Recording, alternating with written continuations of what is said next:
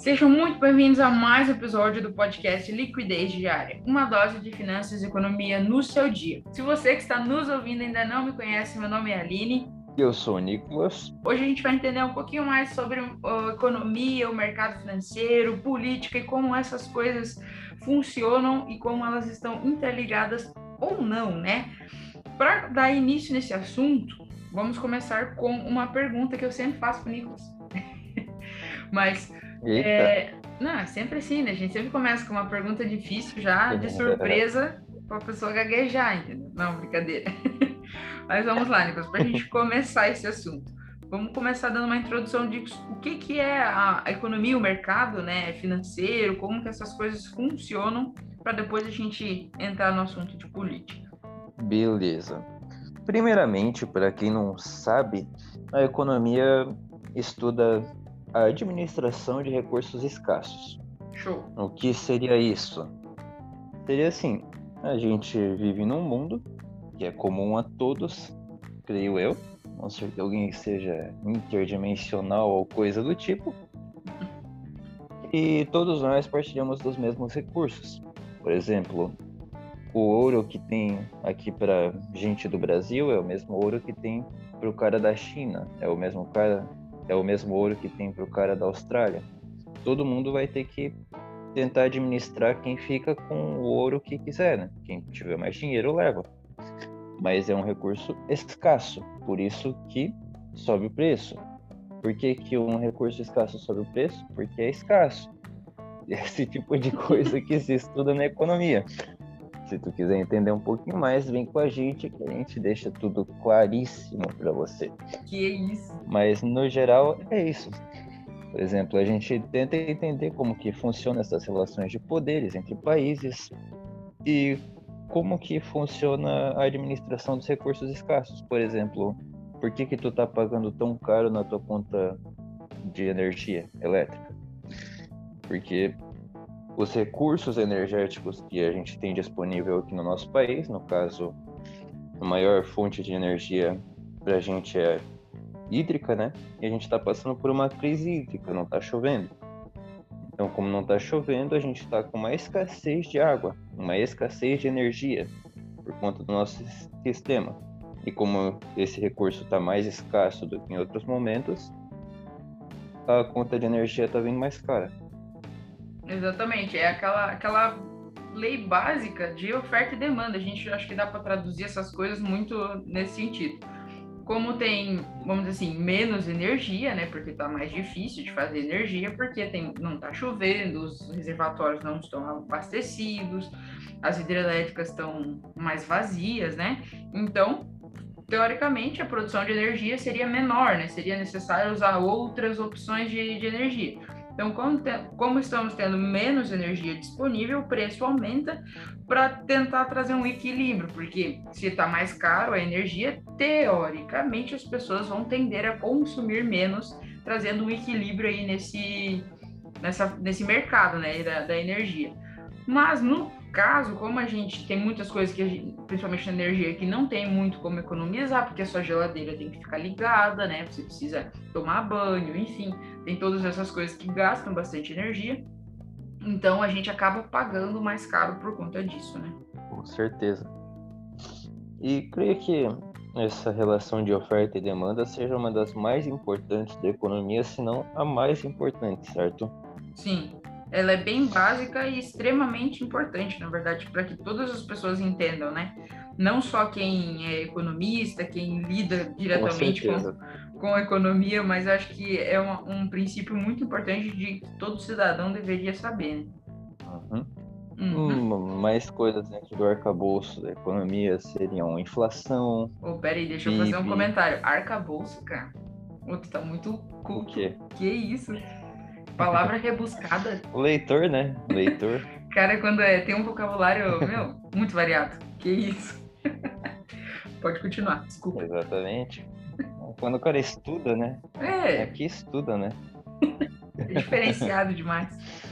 Então vamos... então vamos lá. Coisas importantes que a economia traz para o mundo e principalmente para o nosso Brasilzão. É a questão da inflação, muito importante para gente, para nós brasileiros. Questão do PIB, que se tu ainda não compreende muito bem, recomendo que volte algumas semanas atrás e assista o nosso episódio totalmente destinado para o PIB, assim como também a gente tem um destinado para a inflação. Então, se quiser se aprofundar um pouco mais nesses assuntos, é só buscar aí no Spotify ou qualquer outra plataforma. Eu não queria ter falado o nome, porque a gente não está sendo pago para fazer isso, né? Mas. Busca aí na sua plataforma preferida, né? Fala assim. Isso, isso. E vamos lá, o que mais tu acha que é importante dentro da economia para o investidor? Bom, ou para é, pessoa comum, pessoa ou para qualquer ser humano? Eu acho que ela é, é bom para qualquer ser humano. Então vamos lá. Então, então não é hum. nada muito específico.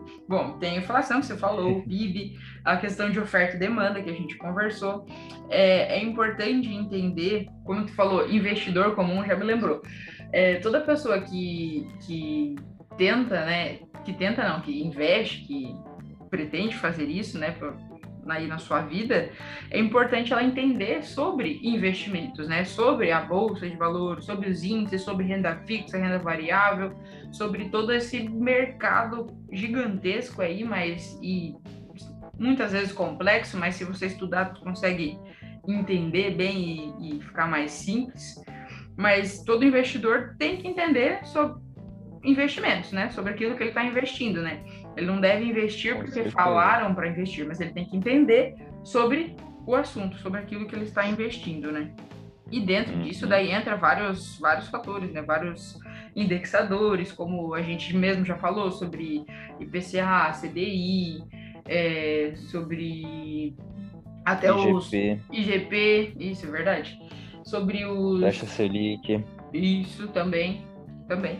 Sobre alguns é, alguns índices da, da, Bolsa de Valores, que também servem como, como base, vamos dizer assim, como parâmetro para a gente fazer um comparativo dos nossos investimentos e tal. Que normalmente. Ah, claro, né? Como é. Ibovespa, IFIX. Isso, essas coisas assim. Sismal. Uhum. Isso é interessante a pessoa entender o que, que é, né? O que, que isso significa, como funciona para ter um norte, vamos dizer assim, nos seus investimentos, né? É, com certeza, é bom ter alguma base para usar como benchmark, né? Isso. Por exemplo, ah, eu sou investidor da bolsa. O que, que é mais fácil? Eu escolher ações de acordo com minhas premissas para tentar bater o Ibovespa ou se eu acho que eu não tenho essa capacidade toda, simplesmente comprar um fundo de índice para acompanhar a subida da bolsa ou coisa do tipo, né? Tentar surfar nessa onda ao longo do tempo. Sim. Quem tá... tem que entender um pouco para saber como que está sendo o seu desempenho ao longo do tempo e ver o que, que vale mais a pena, né? Sim. O, como para quem está tá iniciando, às vezes você investir no, no índice Bovespa, às vezes serve como um, um base para tu começar a sentir a variação do mercado, porque ele varia também, claro, né?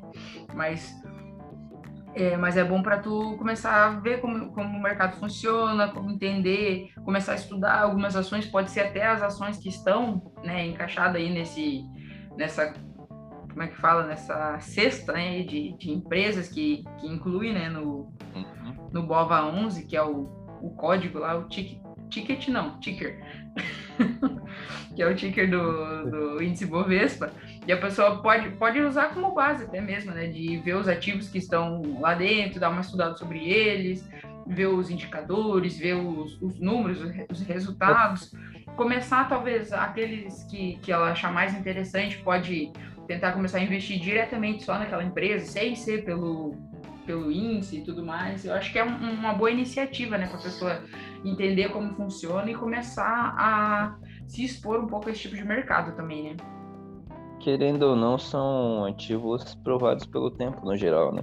Porque para entrar nesse índice, normalmente a empresa tem um, um tamanho X, tem que ter um número de investidores alto para poder realmente compor o IFIX, né?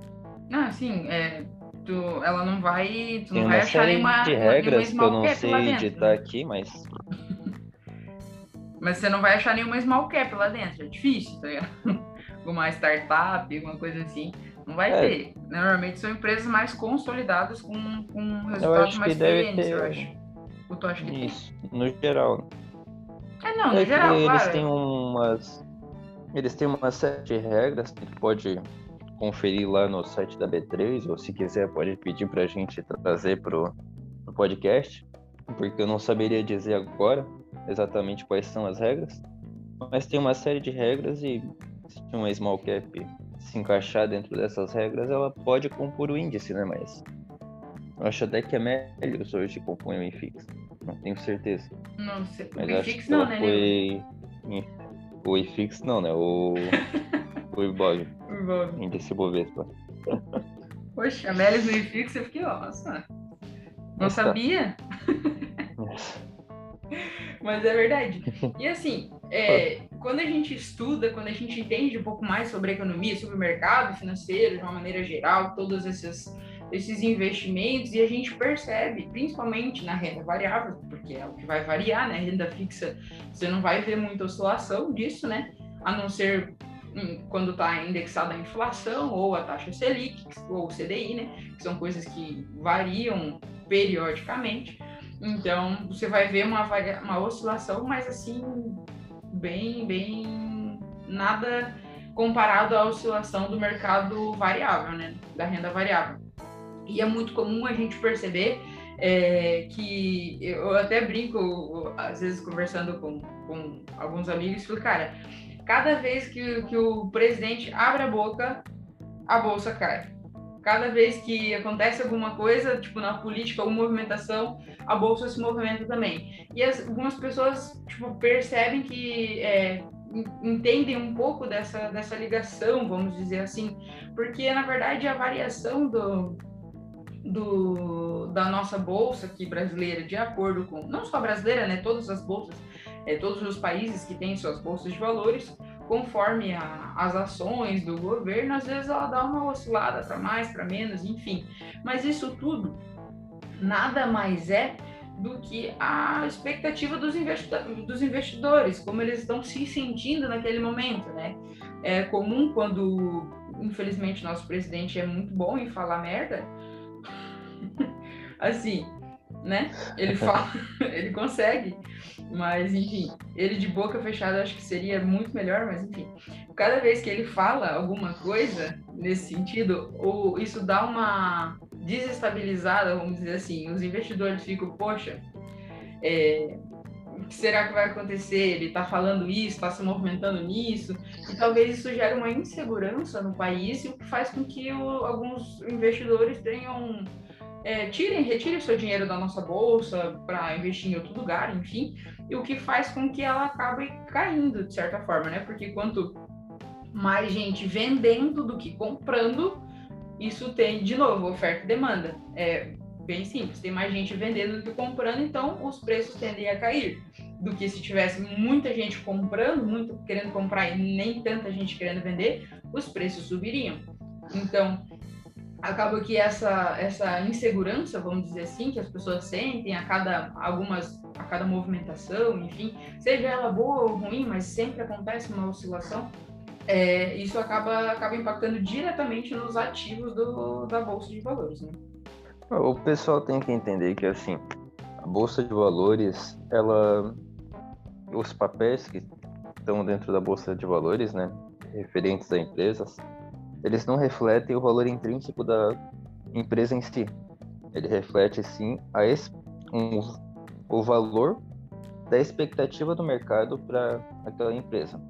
Como quando a gente fala de expectativa, principalmente no curto prazo, ela é muito pautada nas notícias, no cenário geopolítico, no cenário político do país, por exemplo, visto em uma empresa de crescimento vamos lá, vamos supor, uma empresa de crescimento. Essa empresa necessita de capital, de injeção de capital constante para continuar crescendo. Até porque ela investe tudo que ela tem nela mesma. Com o cenário político atual, de inflação alta, de briga entre os poderes, de insegurança política e fiscal, a gente não sabe quanto essa empresa vai ter para captar no futuro. A gente não tem noção de como vai ser isso no futuro. Fica todo mundo amedrontado com algo do tipo. Logo, a gente tira o dinheiro desse tipo de empresa de crescimento, porque ela é uma empresa que vai necessitar de um cenário mais calmo para conseguir performar bem ao longo do tempo. Então, no curto prazo, com certeza uma ação de crescimento semana retrasada, pois semana retrasada, não sei quando que a pessoa está escutando, né? A gente está falando de, do tempo perto do 7 de setembro ali, perto da manifestação, o que vai acontecer. Então, nesse período, as empresas de crescimento, como a Melios, que eu acabei citando agora há pouco, caíram muito, porque viviam um cenário de insegurança política muito grande. É uma empresa de crescimento, precisa de capital, precisa de crédito. Tem múltiplos muito elevados, eu acho que ela trabalha a mil por cento do, do valor patrimonial, alguma coisa assim. Ou não, ela trabalha em mil por mil preço sobre lucro, alguma coisa assim, múltiplos muito elevados. Então foi uma empresa que caiu 30, 40% em menos de um mês de insegurança política. Por conta disso, as ações refletem as expectativas para o futuro da empresa, não necessariamente a performance dela. Exatamente, né? Quanto, quando tu pensa em um cenário de tempo mais longo, longo prazo, que a gente sempre fala, a ação acaba realmente seguindo o que a empresa faz.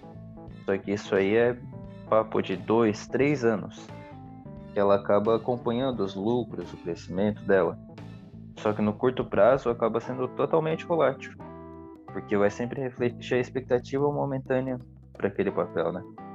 É, bem sinceramente, Nicolas, eu acho que três anos ainda assim é curto prazo, cara, porque é possível é. Que, que, principalmente agora que a gente está vivendo uma, um, um, período de ainda é crise, eu acredito que muitas empresas ainda não se recuperaram dessa pandemia e tudo mais.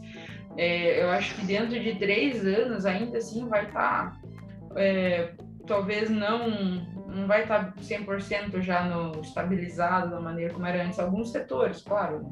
Muita, muitas empresas que atualmente já já se recuperaram, já estão indo bem e tal. Mas é, é que nem tu falou, eu acho que quando quando a gente enxerga e quando a gente observa é, as empresas na ótica do longo prazo, os resultados é, são basicamente a performance da empresa, né? Os valores em si, não é o, as, as fugiu a palavra agora, a especulação do mercado, né? As expectativas do mercado. Uhum. Porque ah, se tu olhar as empresas, abriu a bolsa, abre lá 10 horas, 10 e meia, 10 horas, né? Agora me veio a dúvida. Às 10 horas. Enfim, abriu às 10. Até fechar às 5 da tarde, cara, tu vai ver que a mesma empresa, ela vai passar, acho que, por 40 preços diferentes. Claro que todos perto um do outro, mas ela vai subir 2 centavos, vai cair 5, daqui a pouco sobe mais 2. Enfim, ela vai ficar oscilando. Essa oscilação é basicamente o pessoal comprando e vendendo. Simples assim, é a liquidez no negócio pessoal está mais comprando, vai subir um pouquinho, o pessoal está mais vendendo, vai descer um pouquinho, assim ela fica oscilando. Toda essa oscilação que acontece, por exemplo, no dia de hoje, não tem nada a ver com o resultado da empresa, isso tem a ver com o pessoal interessado em comprar e vender. Agora, se você pega vários valores é, ao longo de 10 anos, tu consegue ver uma trajetória da empresa, do, da questão do resultado, do crescimento exponencial dela, né? Se você olha no curto prazo, uma montanha russa, sobe, desce, sobe, desce, sobe, desce. Mas as empresas no longo prazo, as empresas boas, tá? Claro, claro que nós estamos falando de empresas boas. As empresas boas, que têm resultados sólidos, que têm uma boa gestão, elas tendem a sempre subir. Não, talvez não seja aquela curva, meu, super alta, mas ela sempre, tu pode observar que no gráfico dela ela está sempre subindo cada vez um pouquinho. Isso, por que que isso acontece? Porque apesar da, das influências de governo, de política, dessas coisas de pandemia, enfim, dessas coisas que interferem na bolsa no curto prazo, interferem no, no ato em que essas coisas acontecem, no longo prazo, as empresas tendem a se adaptar a essas mudanças, ou a se adaptar a esses cenários e tendem a voltar a seguir o, o rumo que elas já estavam seguindo, né? que era de crescimento e tudo mais. Mas muitas pessoas não conseguem é, entender ou visualizar dessa maneira porque que nem eu, nós, eu, eu estava conversando antes da gente começar a gravar. Eu falei, cara, a carteira, principalmente agora, tá, tá os fundos imobiliários estão em queda, tem algumas ações minhas que estão em queda, tá complicado. Mas assim, eu não tô desesperada para vender, porque meu Deus, tá caindo, tudo. Não, na verdade eu tô desesperada para comprar. Porque eu entendo que, que os fundamentos dessas empresas entendo que elas são empresas boas e que no longo prazo, que é quando eu realmente quero usufruir desses investimentos, elas vão, ter, vão estar subindo, vão estar em alta, vão estar mais do que o valor que estou comprando elas agora, né? Mas isso é para quem tem o pensamento e a visão de longo prazo. Realmente, quem investe querendo resultado imediato, normalmente vai sofrer um pouco mais com essas variações, porque fica naquela insegurança, dá um desespero, meu Deus, está caindo, estou perdendo, né? Mas é a questão do, do você ter a, mentalidade certa, né? Porque, na minha opinião, renda variável é investimento de longo prazo.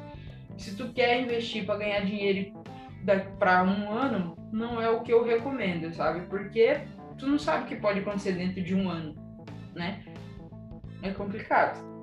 É, e também quando pega um curto prazo assim, que normalmente os fundos têm que performar em espaços mais curtos de tempo, né? Períodos uhum. mais curtos de tempo. Tu vai estar tá competindo contra gestor gigantesco, tu vai estar tá competindo com. Não competindo em si, mas tu vai estar tá entrando no jogo desse tipo de gente que tem muito mais informação que você, que tem muito mais acesso que você, que tem muito mais capital para perder do que você. Então, querendo ou não tentar entrar nesse jogo é muito complicado, é muito pouca gente que acaba realmente performando bem no curto prazo, né? Sim. É muito difícil performar bem no curto prazo. Muitas empresas destinadas só para isso perdem dinheiro no curto prazo. Então, pensa uma pessoa sozinha, né? O não, quanto que é. ela tem que acertar para ganhar no curto prazo. Exatamente. E assim, como o, as, eu falei, as oscilações do curto prazo, elas não dependem da empresa. Não adianta você escolher uma empresa boa só por isso, porque elas uhum. variam conforme a, a, expectativa do mercado, conforme o, alguma ação do governo, conforme alguma notícia, até alguma notícia do. Nem precisa ser dentro do país, alguma notícia de fora que talvez possa impactar aqui, isso também já, já influencia. Então, às vezes. Você escolhe uma empresa boa, um bom ativo para, cara, vou ganhar dinheiro aqui um ano, vou fazer, sei lá, vou investir aqui. E só que acontece alguma coisa nesse, assim, tá indo tudo bem. Quando chega no mês que tu resolveu que tu vai tirar o negócio, acontece alguma coisa e tu perde o dinheiro. Pode acontecer. Eu fico pensando nas pessoas que, que talvez, eu não sei se isso realmente aconteceu, eu espero que não. Mas vamos imaginar o cenário, as pessoas que resolveram investir pra, em curto prazo na Bolsa de Valores para assistir as Olimpíadas de Tóquio em 2020. Se alguém teve essa ideia, vamos dizer assim. Cara, coitado. Porque, primeiro, que nem aconteceu em 2020. Tava uma pandemia, tava os, os investimentos estavam para todos em quedas. Em julho do ano passado tava, assim, muito baixo, que estava bem no pico da pandemia ainda. Então, assim, ela perdeu muito dinheiro ela não foi ver as Olimpíadas, porque nem teve, né? E mesmo se tivesse, provavelmente as fronteiras ainda estavam fechadas, então ela não ia nem conseguir entrar lá no Japão. No Japão, é Japão, né? É Japão. Meio louco. Mas enfim, pensa, pensa isso. Se a pessoa investiu com essa ideia, cara, vou investir durante um ano, dois anos para ir nessa, nessas Olimpíadas. Ninguém estava prevendo uma pandemia, ninguém imaginou que isso pudesse acontecer, mas aconteceu. E a pessoa que teve essa ideia perdeu muito dinheiro. É assim, diferente da pessoa que, que teve, ah não, vou investir para ir nas Olimpíadas, beleza. Aí ela investiu em renda fixa, investiu em ativos mais sólidos, ela não perdeu dinheiro, no máximo, ela ganhou menos. mas assim, mas ela não perdeu dinheiro, porque a renda fixa você já sabe o que você vai ter, né, quando chegar no seu prazo. Você não perde o dinheiro. Na verdade, né? que ela acabou perdendo por conta do, da inflação, né? Ah, claro, a inflação muita deu uma acaba não, assim, sim. Muita gente acaba não, não observando o lucro real que ela está tendo, né? Sim. Tem que fazer essa continha, mas assim, se tu for comparar o, na renda variável e com a renda fixa, nesse cenário, nessa situação, com certeza a renda fixa perdeu menos, vamos dizer assim. Então, é, claro. não que ganhou mais. Sim. Mas é. Mas enfim, por isso que, que cara, a, é, a, gente sempre tem essa, essa filosofia e sempre, toda vez que eu converso com alguém sobre investimento, eu tento passar essa ideia de aquieta o facho. Não seja ansioso com os seus investimentos. Tem que ter paciência. Investir por longo prazo é, é a melhor maneira de, de ganhar dinheiro. Porque, assim, uma, um dos, um dos, dos das variáveis, não é variáveis, na verdade, ah, não é essa palavra, mas enfim, uma das coisas que mais importa, fatores, dos fatores que mais importam na, na, na hora dos investimentos é o fator tempo. O fator tempo, ele, cara, ele ajuda muito na rentabilidade dos ativos. É, porque, assim, quanto mais tempo, mais você tem a ação dos juros compostos. 100 reais investidos por, sei lá, 10 anos, eles vão virar mais ou menos uns 300 reais por aí. Vai pegar uma taxa básica de mais ou menos 10%. Agora, se você bota em 30 anos, esses mesmos 100 reais, se você não investir mais nada, ele vira 1.300 reais, mais ou menos, assim. Tô falando por cima porque não é um número exato que eu tenho agora de cabeça, mas eu já fiz essa conta. ou seja, isso é o efeito dos juros compostos sobre o teu dinheiro, né? Sobre o, o, o efeito dos juros compostos aliado ao tempo, é claro, né? Em 10 anos você tem um bom resultado, mas em 30 anos, em 20, 30 anos, se você tiver esse tempo, essa paciência de esperar para esse momento, os resultados são extraordinários, são muito grandes, são muito, muito variados. Muito variáveis, não, muito. É, muito é, a, a frase saiu excelente. São resultados muito significativos, diferente de você investir Aí, de um ano para outro. Com certeza. Para a pessoa ter uma noção melhor do juro composto, por exemplo, vamos usar a base 100, que é sempre uma beleza, né?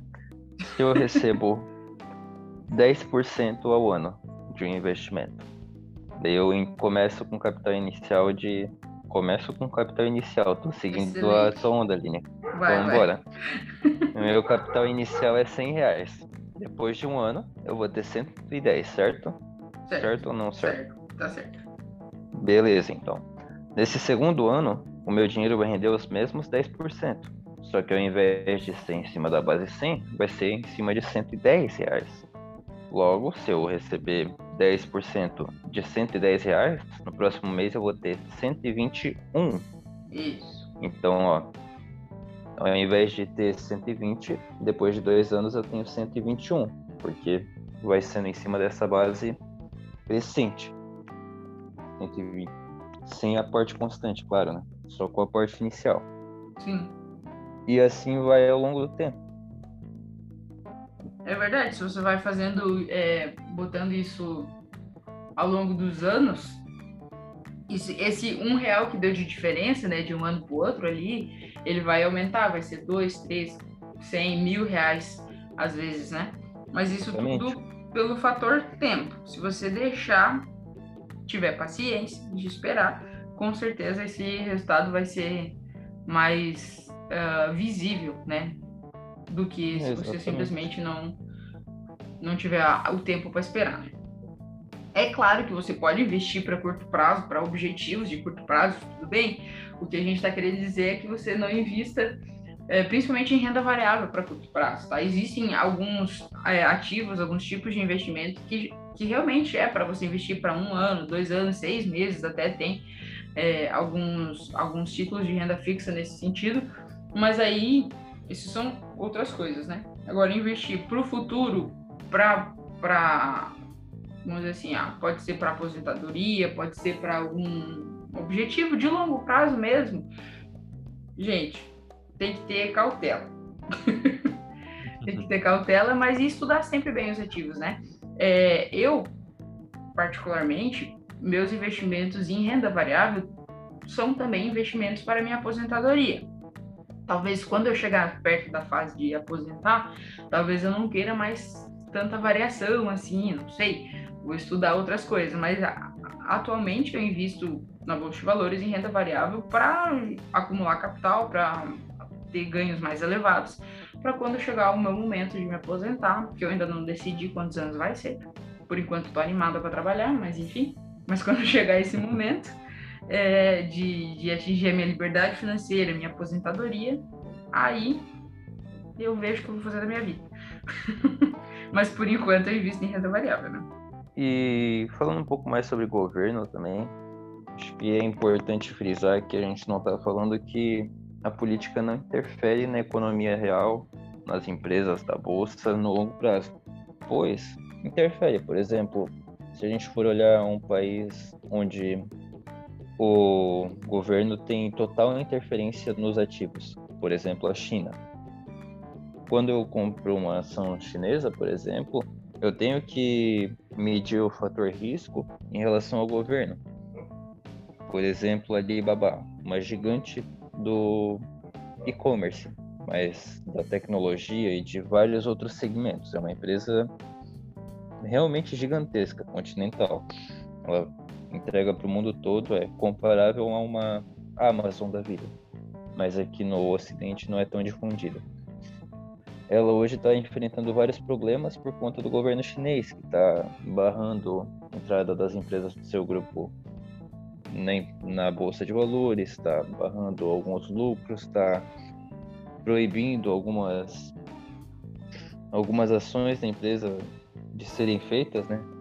Então, tu tem que pesar o fator do governo dentro das empresas se ele realmente tem uma atuação importante. Por exemplo, aqui no Brasil a gente tem algumas empresas estatais, como por exemplo a Petrobras. Ela ao longo do tempo não seguiu a trajetória normal como várias outras empresas em cima do lucro dela, porque tiveram algumas intervenções em cima dessa empresa estatais que acabaram tirando parte do lucro dela, acabaram corroendo sua gestão, teve problemas de qual que é aquela palavra ruim para corrupção? É o de corrupção, isso. corrupção, problemas de corrupção. Então, tu tem que pesar a ação do governo em cima das empresas quando o governo realmente tem parte de atuação dentro dessas empresas. Mas quando o presidente fala alguma coisa, quando o governador de um estado diz que o presidente estava errado, quando um ministro acaba brigando com outro ministro, esse tipo de coisa, se tu for reparar um pouco, não afeta a empresa em si. Ela afeta a visão do mercado exterior, às vezes, em relação ao nosso país. Mas as empresas continuam iguais, continuam as mesmas, com os mesmos lucros, com as mesmas premissas. Então você tem que saber dosar e pesar o que realmente importa na política para as empresas e o que não importa, o que é mais ruído político, para realmente ter uma conseguir ser, ser, ser sensato na hora de investir, de sair de algum investimento, de mudar a trajetória das coisas. Porque se tu ficar seguindo por notícia política, tu vai acabar perdendo todo o teu dinheiro, que vai ficar girando o teu capital de uma forma incessante, porque sempre vai ter ruído, sempre vai ter borbulho, sempre vai ter problema político, principalmente quando tu pensa no Brasil, né? É, independente do, de, de, qual partido, de quem que é o presidente que está, é, sempre tem variação, sempre tem essa, essas oscilações de mercado, independente da, de quem certeza. está ali.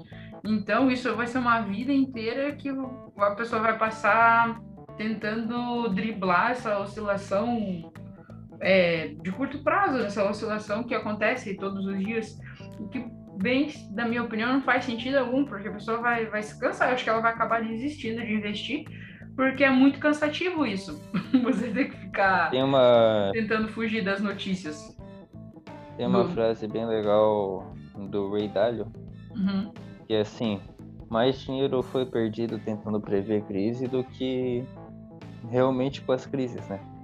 É então, verdade a gente traz aqui para nossa realidade, mais dinheiro é perdido tentando acertar o que vai acontecer na política do que realmente com o que aconteceu nas políticas, né?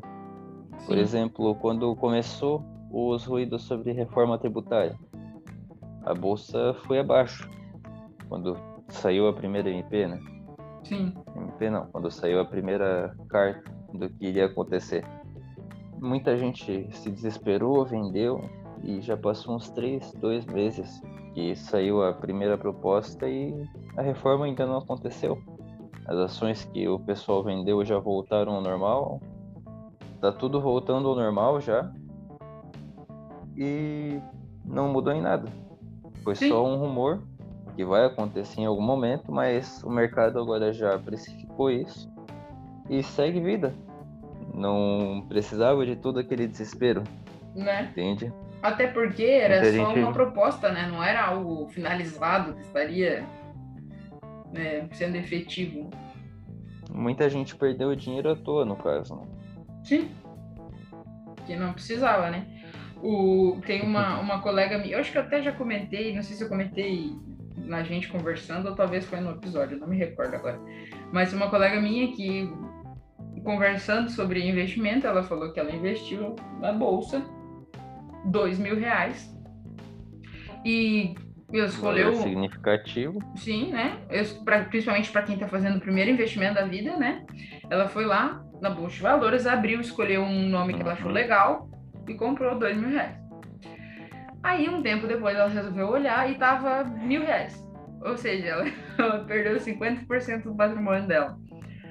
Aí, o que ela fez? Ela vendeu tudo e pegou os mil reais de volta. Falou, vou vender antes que eu perca o outro mil, né? Eu nem sei qual que é a empresa que ela investiu.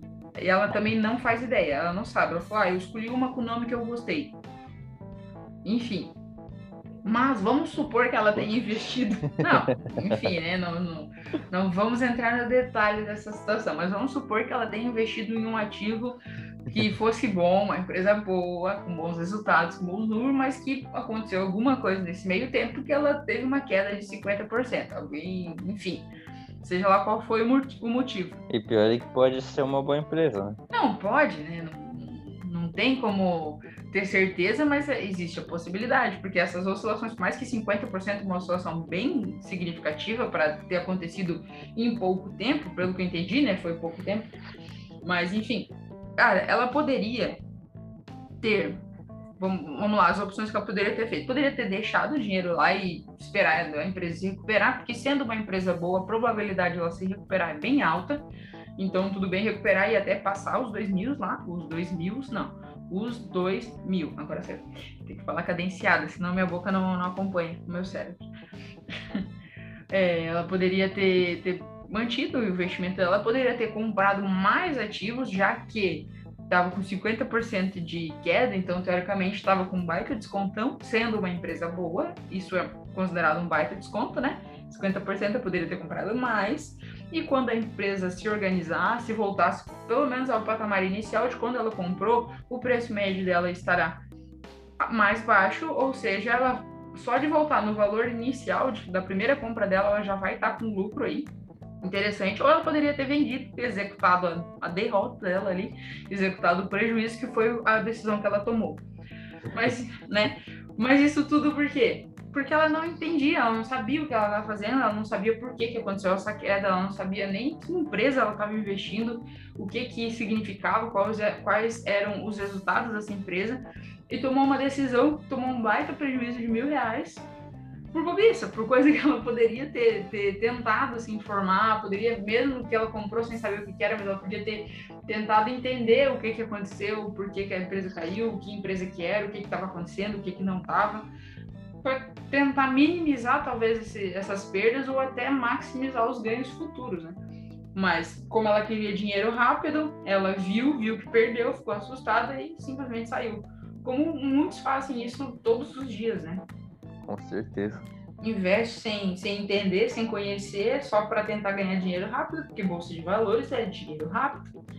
E acaba se lascando, né? acaba perdendo dinheiro bem rápido. Se tu quiser brincar de banco imobiliário na bolsa, dá. Agora... Só não é. garanto nada. Só não garanto que você vai ganhar não o jogo, né? Sua felicidade. Isso. Pois é. Tem muita gente que leva, entende a bolsa de valores como cassino, né? Como um jogo de aposta, um jogo de azar. E normalmente as pessoas que investem com essa mentalidade perdem dinheiro. É, assim, quase 100% perde dinheiro. Como se diz aqui no sul, é batata.